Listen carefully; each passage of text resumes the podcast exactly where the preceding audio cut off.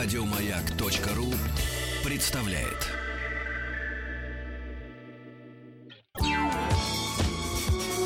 По заказу Гостелерадио.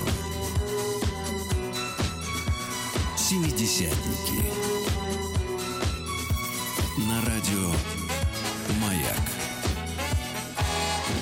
Друзья, я остался в студии, зовут меня Вадим Тихомиров, и продолжается наш эфир. И начинается время для нашей аналитической познавательной программы под названием «В рабочий полдник». Вы сейчас слышали, как Василий рассказывал много интересных новостей. А что скрывает за этими новостями? Что? Тайны, интриги, расследования? Сейчас мы постараемся это сделать. Итак, вы можете присоединиться к нашему разговору. У нас есть Телефон прямого эфира 728-7171, код города Москвы 495. Ваше мнение нам нужно. СМС-портал 5533, все сообщения часового маяк, WhatsApp, плюс 7967 103 5533. Ну что ж, давайте посмотрим, какие новости пришли к нам на нашу телетайпную ленту ТАСС. А представители династии Романовых обратились к властям России с просьбой предоставить им официальный статус императорского дома. Кроме того, они намерены попросить мэрию Москвы выделить резиденцию для главы дома великой княгини Марии Владимировны. Внезапно. Так, как говорится, мы и до монархии достучимся. Чтобы узнать все подробности этого заявления, мы решили обратиться непосредственно в дирекцию, в канцелярию главы Российского императорского дома и обратились к директору Александру Николаевичу Закатову.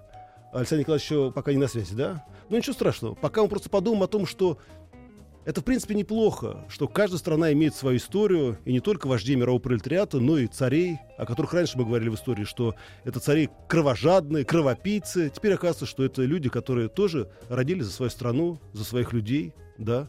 И на связи у нас Александр Николаевич Закатов, директор канцелярии главы Российского императорского дома. Здравствуйте, Александр Николаевич. Здравствуйте. Александр Николаевич, это действительно так, что княгиня Мария Владимировна обратилась э, к руководству города, чтобы им предоставили статус императорского дома и выделили, естественно, здание для резиденции. Нет, это не соответствует действительности. Как? Изначально была искажена информация, потом обросла слухами. Великая княгиня Мария Владимировна никогда никому не обращалась. Вообще в первой новости было написано, что она обратилась к властям Российской Федерации. Теперь, Потом видите, к московским, да. А московская, да, это все слухи и домыслы. На самом деле глава Российского императорского дома, Великая княгиня Мария Владимировна, не ставит никому никаких условий. Она старается быть полезной своей стране э, и делает все для этого возможное, что в ее силах.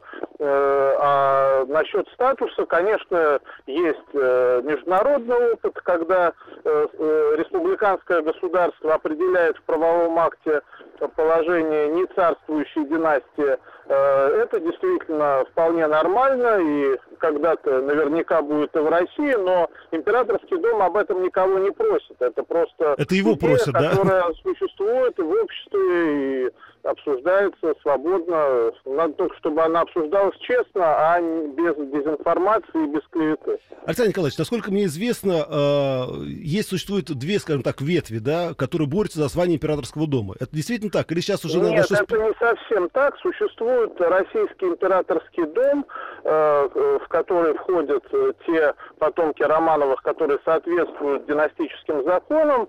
Э, но также существует общественная организация объединения рода Романовых, в которую входят те потомки, которые законам не соответствуют и к императорскому дому не принадлежат. Э, честно говоря, у этой организации нет какой-то единой позиции, она достаточно виртуальна. То есть она не собирается, ни какие-то решения э, не принимает. Э, несколько родственников пользуются этим названием, чтобы выступать от ее имени. Но в действительности от самого факта этой организации, существования ее, ничего плохого нет. В нее входят и вполне достойные люди. Ну, в принципе, да. императоров.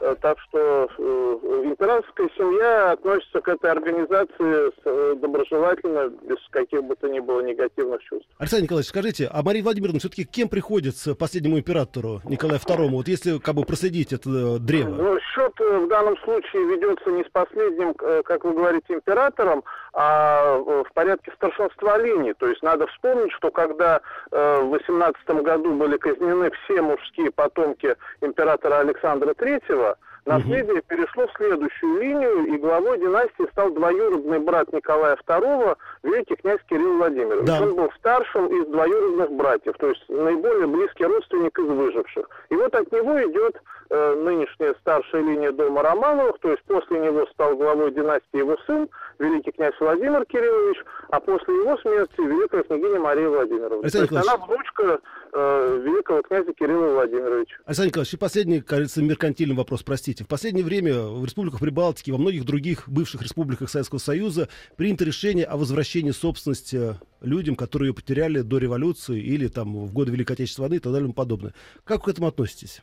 Э, Великая княгиня Мария Владимировна является принципиальной противницей реституции. Она неоднократно официально и публично заявляла, что считает это неправильным, э, э, носящим угрозу гражданскому миру в стране, что сама она никогда не будет ничего не просить, не требовать из того, что принадлежало ее предкам, и ни в коем случае никаких трат для бюджета, деятельности Пиратского дома и в перспективе его возвращения на постоянное жительство в Россию иметь не будет. То есть я правильно понимаю, Александр Николаевич, что она, как говорится, не смотрит на наш российский бюджет с позиции... Нет, ни, ни на бюджет, ни даже на то, что когда-то принадлежало ее предкам. Она считает, что это все достояние России, ее народа, и сама она в меру своих ныне достаточно скромных возможностей, но тем не менее, используя свой авторитет, свои связи с другими династиями, свое сотрудничество с русской православной церковью, с другими традиционными конфессиями, старается быть полезной на благотворительной ниве, на, э, в делах миротворчества и так далее. Спасибо большое, Александр Николаевич. Мария Владимировна, большой привет. Спасибо. Да, на связи был Александр да, Николаевич Закатов, директор канцелярии главы Российского императорского дома. Ну, а мы все-таки давайте подумаем внимательно. Ведь, ну хорошо, да, Мария Владимировна говорит, нет, не надо мне ничего, как говорится, вашего, оставьте себе. Но есть огромное количество помещиков, дворян, купцов, которые потеряли очень много в 17 году. А между прочим, их потомки до сих пор еще живут и в Канаде, и в Америке, и в Прибалтике. А возможно ли попросить обратно уже у новой России то, что они потеряли в 17 году? На связи у нас адвокат Московской городской коллегии адвокатов Марина Вячеславовна Кащенко. Здравствуйте, Марина Вячеславовна. Добрый вечер. Рад вас слышать. Марина Вячеславовна, скажите, пожалуйста, ну вот в последнее время вы знаете, что очень многие э, прибалтийские республики, я говорю, республики бывшего Советского Союза, ввели законодательно о том, чтобы вернуть обратно людям то, что они потеряли в 17 году или, например, после Великой Отечественной войны. Как вы думаете, возможно это в нашей стране? И, скажем так, по справедливости ли это? Вы знаете, здесь закон у нас на сегодняшний день пока совершенно соответствует воле Марии Владимировны. В той части, что э, по закону о земле, знаем, есть такой закон, угу. да, земле в Российской Федерации, невозможно, статья 25 прямо об этом говорит, денационализировать, именно так по-русски называется реституция, возвращение собственности изъятой, да, денационализировать землю. То есть этот вопрос практически почти не обсуждается, потому что он разрешен. И действительно, э, такое решение наши законодатели в свое время приняли в соответствии с идеей от недопущения социальных волнений. Почему? Потому что мы знаем, что одной из причин революции 17 года, переворотом, как хотите называйте, да, угу. было несогласие в обществе именно относительно земли. И поэтому сегодня опять поднять вопрос о том, чтобы землю у крестьян, называйте их фермерами, как хотите, забрать и кому-то назад отдать, это по большому счету спровоцировать новые социальные волнения. Поэтому этот вопрос можно считать, я полагаю, разрешенным. Мария Владимировна своей мудростью это, безусловно, также и понимает, как законодатель понимал и продолжает понимать. Другой вопрос – вопрос о объектах недвижимости, о фабриках, заводах, да, домах, да. усадьбах, да? да? Здесь на сегодняшний день нет закона, который бы вообще упоминал э, денационализацию, да, и вообще говорил бы в положительном или отрицательном смысле. То есть у нас вообще это белое пятно? Э, не совсем так, не совсем так. Я адвокат судебный, угу. поэтому я призвана найти варианты, если они есть. На сегодняшний день теоретические варианты есть. Почему? Потому что если любой наследник, будь он э, частью императорского дома или просто потомком э, неких наших купцов-помещиков и крестьян, mm может заявиться в суд и говорить о своих правах на унаследованное имущество, заметьте, вне зависимости от срока прошедшего э, с кончины наследодателя. Так вот, очень теоретически у нас на сегодняшний день можно ставить вопрос и рассчитывать на получение или возвращение собственности предков в том случае, если, внимание, угу. первое, эта собственность не занимается, не эксплуатируется, не используется никем. Грубо говоря, если когда-то какой-то дом принадлежал, классика, да, некому помещику, а потом там разместилась школа, до сегодняшнего дня находится там детский дом, помышлять о возврате этого объекта невозможно. Если люди живут какие-то там, э, сегодня жили до этого поколения за 2, 3, 4, в отличие от упомянутых стран Латвии, Литвы и прочее, мы говорим сегодня о возврате собственности людей, которые жили 4-5 поколений назад. Так вот, если помещение используется, если здание используется, если объект используется, его вернуть нельзя по нашему закону. И второе. Нельзя вернуть такой объект в том случае, если в него после национализации 2017 года были внесены деньги. То есть он был отстроен, отреставрирован, реконструирован, изменен, перестроен. Понятно, да? Угу. Вот представьте себе любой из объектов, который вы виртуально эм, эм, допускали бы вернуть Голицыным, Оболенским, Оболонским, Пышкиным или Плюшкиным. Практически любое из этих зданий, которые вы сейчас представите себе, перед глазами оно вот стоит, с ним вот произошло либо первое, либо второе из упомянутых обстоятельств. Марина Вячеславовна, Конечно, а можно... да. можно поговорить о том, что где-нибудь в русской тайге, тайга великая, Ой, или где-то Марина в лесах... зайдите Да. в Подмосковье. Вот про, проехайте по Подмосковью. Огромное количество старых усадеб, которые разрушаются. А это, между прочим, памятники архитектуры. Отдайте Так вот, им дворянам. Что такое памятники архитектуры? Спасибо вам за это слово. Да. Памятники архитектуры – это те объекты, которые являются достоянием нации, народа, государства.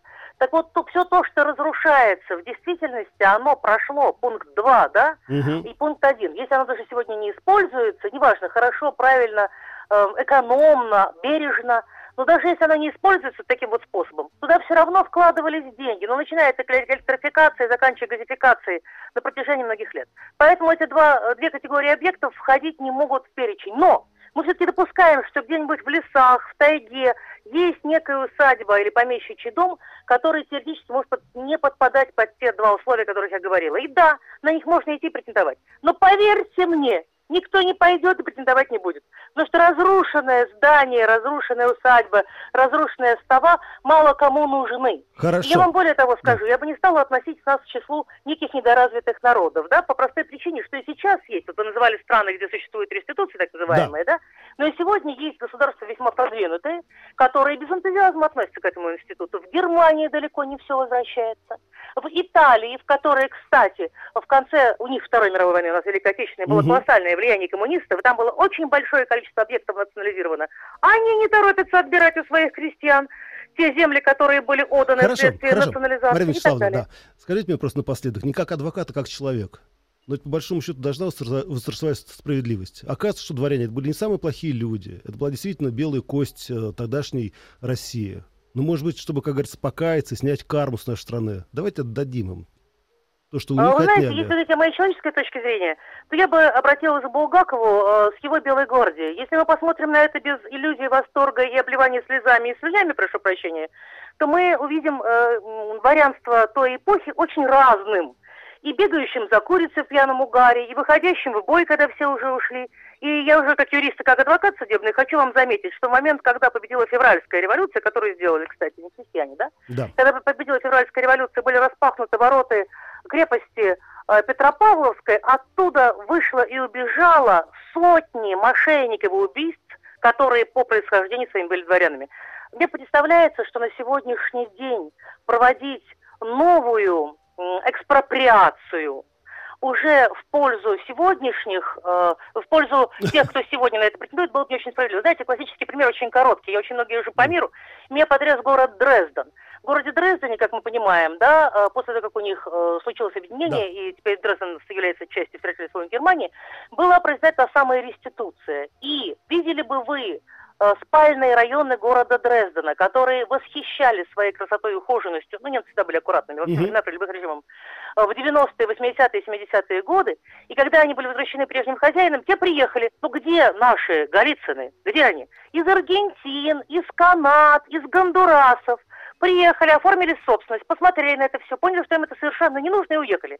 И вот на сегодняшний день те объекты, которые были возвращены в той же Германии жителям Гондураса, Аргентины и Канады, они представляют из себя выветриваемые и вымываемые, разрушаемые совершенно замечательные постройки. Латвия и Литва нам не пример. Там прошло одно-два поколения. Но да. Латвия и Литва не пример. Там реальные люди сегодня вернулись в дома, которые детьми их оставили. Спасибо. В те же места, где происходит э, реституция с большим разрывом времени или с большими расстояниями, как и в нашем случае применительно к России, да, мне представляется, что на сегодняшний день, оценивая это, э, государство, законодательные органы совершенно вправо в той политике, которой занимаются. Это второй последний пример, если Марина позволите. Это православная русская церковь, которые сегодня возвращают сотнями объекты. Есть специальный отдельный Да. закон по православной русской церкви. Там речь идет о донационализации, но по национальному признаку. Если речь идет Мгм. о ломбарде, церкви ломбарды принадлежали до революции, Конечно, кстати, конечно, мы то знаем. ломбарды не возвращаются, и фабрики, заводы тоже. А вот храмовые здания, пожалуйста. Так вот, это возвращается сотнями и сотнями православной церкви,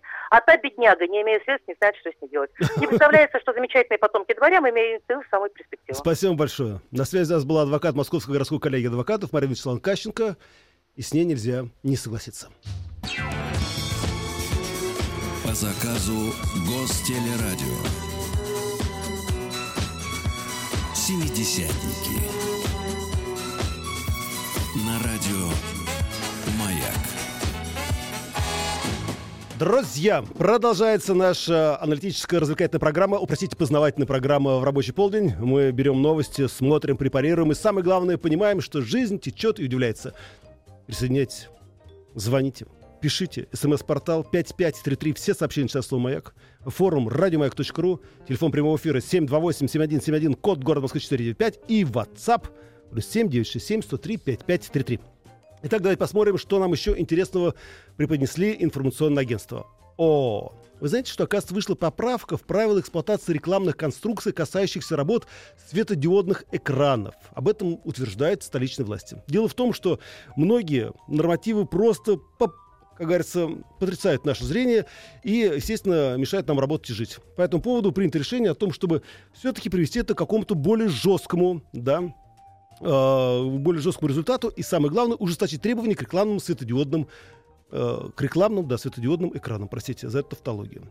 Мы решили обратиться к Рустаму Рахматульну, краеведу, и спросить его по поводу рекламы, какая реклама была раньше до революции в нашей стране, какая сейчас, и вообще нужна ли нам эта светодиодная реклама. Здравствуйте, Рустам.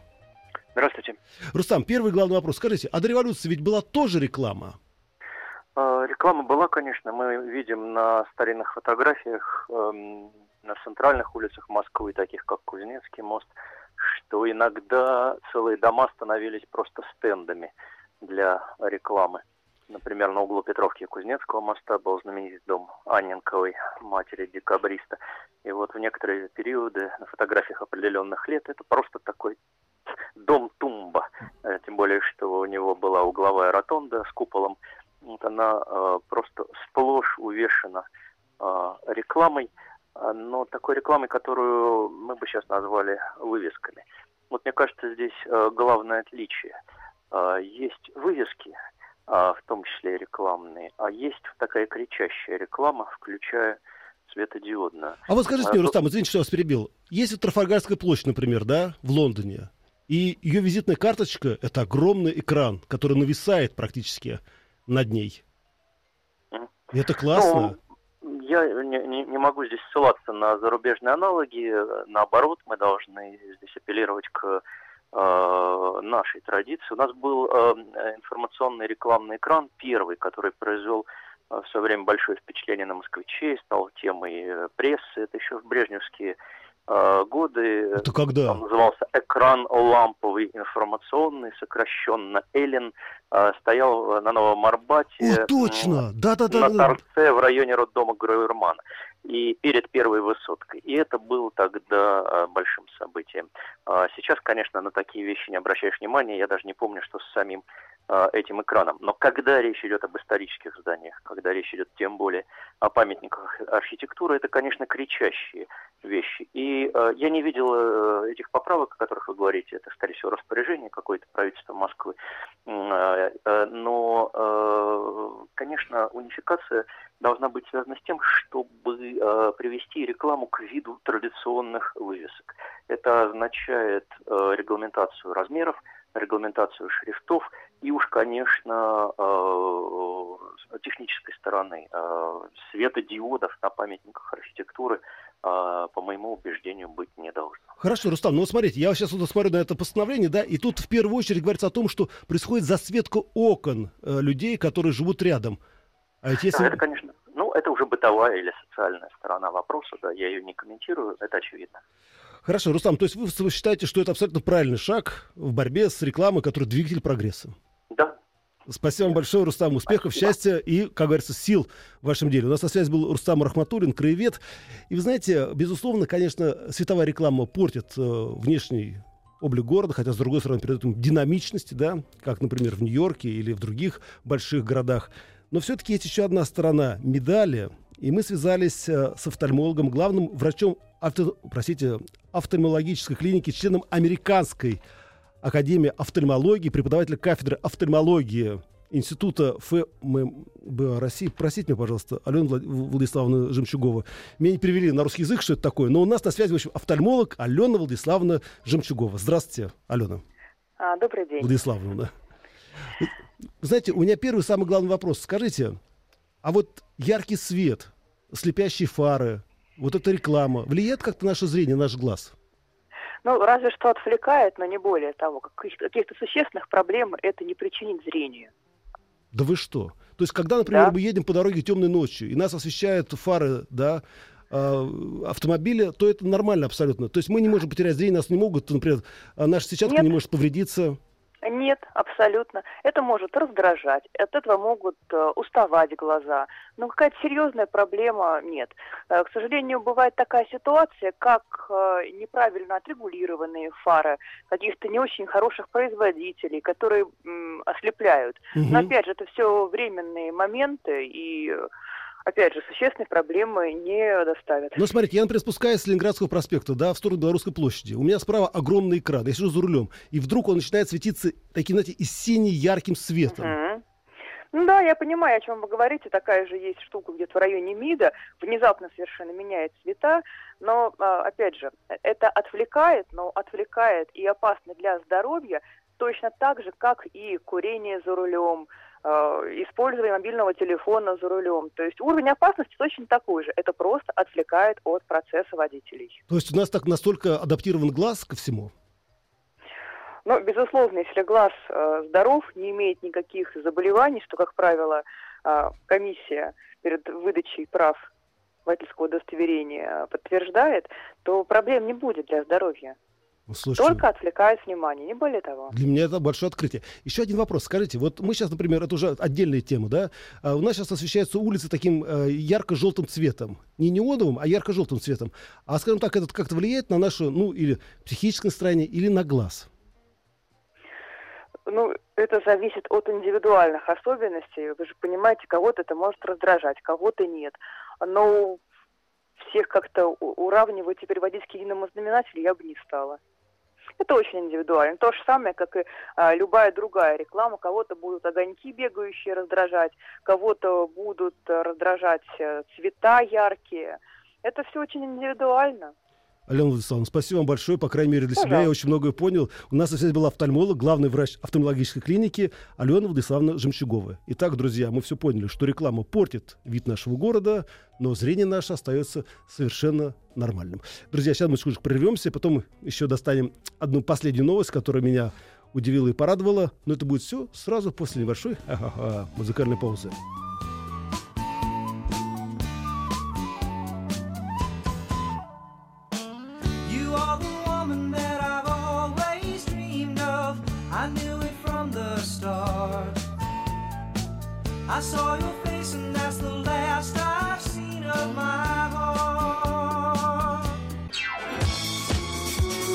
По заказу Гостелерадио.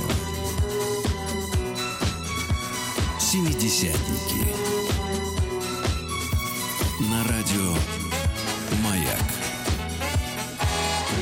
Так, друзья, ну и напоследок какую-нибудь лирическую новость, радостную новость. Дело в том, что американцы настолько восхищены крепким союзом Барака Обамы и его супруги, да, Мишель Обамы, что они решили снять об этом фильм. Фильм нас перенесет 89 год, лето, когда они познакомились и так далее и тому подобное. И я подумал, это, наверное, впервые за долгие годы в Америке фильм, посвященный американскому президенту, который еще находится у власти и который со знаком плюс. Что бы это значило? И мы решили обратиться к замечательному кинокритику Кириллу... А, нету, да? Кирилла Мильевича нету Разлогова. Какая неприятность, что связь оборвалась. Ну, если нет, ничего страшного. Мы тогда в следующий раз позвоним и узнаем о том. Но, по крайней мере, для меня это какой-то сигнал. Знаете, сигнал. Потому что я помню, что хорошие фильмы о руководителях снимали только в Советском Союзе. И только наступал застой, да? Помните, вначале про Сталина снимали фильм, он выходил из самолета, «Привет», говорят мальчиши. Потом про Брежнева снимали фильмы. До сих пор не могу забыть фильм «Победа». В главной роли был Евгений Матвеев, как вы знаете. Говорят, что сам Леонид Ильич был не очень обрадован тем, что его играл Евгений Матвеев. И когда спросили, почему, Леонид Ильич, что не нравится вам в этой картине, в этом герое, он говорит, нет, мне все, говорит, нравится. Мне, говорит, Матвеев не нравится. Хотя он был действительно очень похож на Леонида Ильича.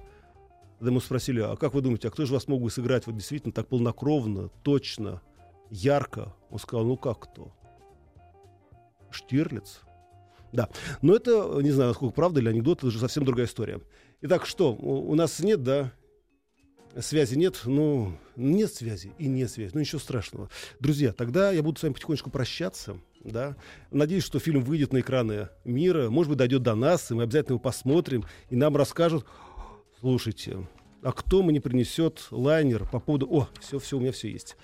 Друзья, и прежде чем будем прощаться, я хочу вам сообщить о том, что наша жизнь, она только начинается. И выходные дни вы же будете отдыхать, вы будете веселиться. И те, кто будет в Москве проездом, или жители города Москвы, милости просим, приходите в парк Сокольники. Дело в том, что там 25 июля с 15 до 16.00 в летней студии «Радио Маяк» пройдет очередная лекция проекта «Наука 2.0 Live».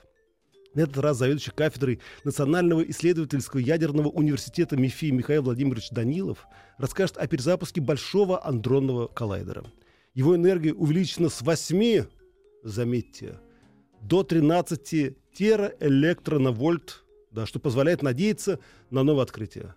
Какие эти открытия, мы узнаем, конечно, чуть попозже. Самое главное, что первый дозвонившийся получит приглашение на центральную страну в Сокольнике на два лица. Все. Лилич, будем прощаться. Пока, друзья, до завтра. По заказу Гостелерадио. Семидесятники. На радио «Маяк». Еще больше подкастов на радиомаяк.ру